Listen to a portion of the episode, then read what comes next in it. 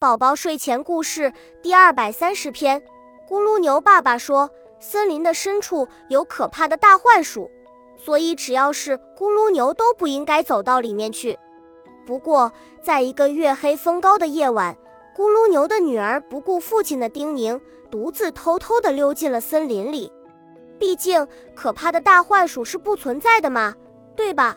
咕噜牛爸爸警告他的小妞妞，千万不要去密林里头。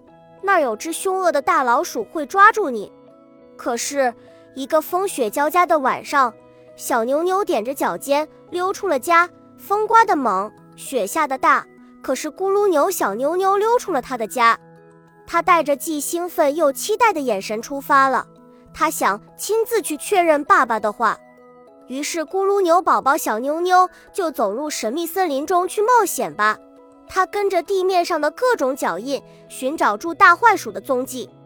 咕噜牛宝宝听牛爸爸说大森林有可怕的大坏鼠，尽管爸爸的建议不要去，但是咕噜牛宝宝小妞妞还是想要确认牛爸爸的话。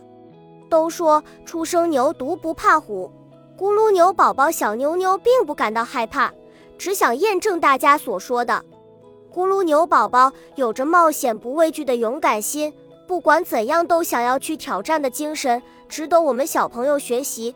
做人要勇敢一点，不管别人说的有多害怕，自己都要勇敢的去尝试。恭喜你又听完三集，欢迎点赞、留言、关注主播，主页有更多精彩内容。